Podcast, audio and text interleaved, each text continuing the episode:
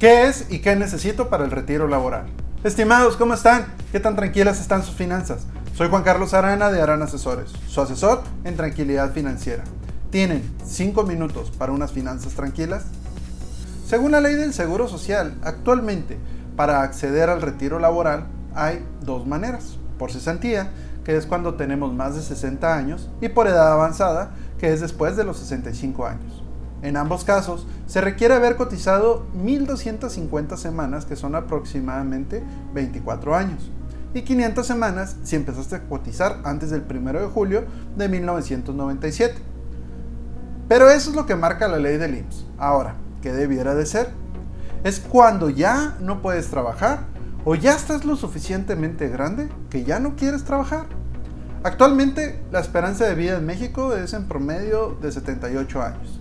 Así que hay gente que vive más y hay gente que fallece antes. La verdad es que no conozco a nadie que sepa con certeza cuántos años va a vivir en el retiro o incluso si va a llegar a esa edad. Pero pensando que llegamos a esa edad, ¿qué nos gustaría hacer cuando nos retiremos? ¿Dónde nos gustaría vivir? ¿Qué nos gustaría hacer con nuestro tiempo libre? ¿Con quién nos gustaría vivir? Estimados, si les gusta este contenido, ayuda mucho que se suscriban y lo compartan con familiares y amigos. y por experiencia, muy pocas veces nos detenemos a pensar en lo que haremos a la edad de retiro. Pero si se nos complica ver qué nos gustaría, aunque un poco más incómodo, pero más fácil, es qué no nos gustaría que pasara. ¿Nos gustaría depender de alguien más? ¿No tener claro dónde vamos a vivir? ¿Tener que seguir trabajando? Tener hijos para que ellos se hagan cargo de nosotros. Y a lo mejor es que si vamos a hablar del retiro laboral, primero hay que hablar del presente. ¿Llevamos la cuenta en qué gastamos?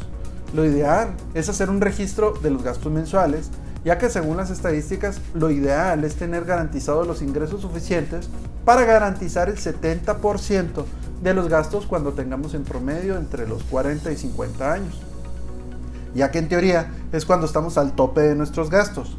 Y lo que recomiendo es juntar un mínimo de lo que represente 20 años de estos gastos. Ahora, existen varias maneras de llegar a esa meta de ahorro. Hay seguros con perspectiva de ahorro que son garantizados, o sea que si nosotros cumplimos con nuestra parte del pago, la aseguradora nos entregará en el plazo pactado el monto del contrato. Hay otro tipo de seguros o ahorros que pueden tener un, componente variable que permita tener mayores rendimientos, pero que no es garantizado. Y en general, todo este tipo de seguros, ya que son seguros, tienen una parte que asegura nuestra vida económica. Estimados, les voy a regalar la primera asesoría personalizada sobre sus finanzas personales. Solo llenen el formulario de contacto en aranasesores.com y mencionen este podcast. Y agendamos una cita ya sea por Zoom o Google Meet. Al asegurar nuestra vida económica con un seguro, aseguramos que sí o sí se cumple esa meta financiera. Lo ideal es llegar al final del plazo y cobrar lo pactado. Pero si por algo nuestra fecha de caducidad llega antes de lo planeado, vamos a poder asegurar la vida de las finanzas familiares. Aunque ya no estemos en persona, pero sí económicamente.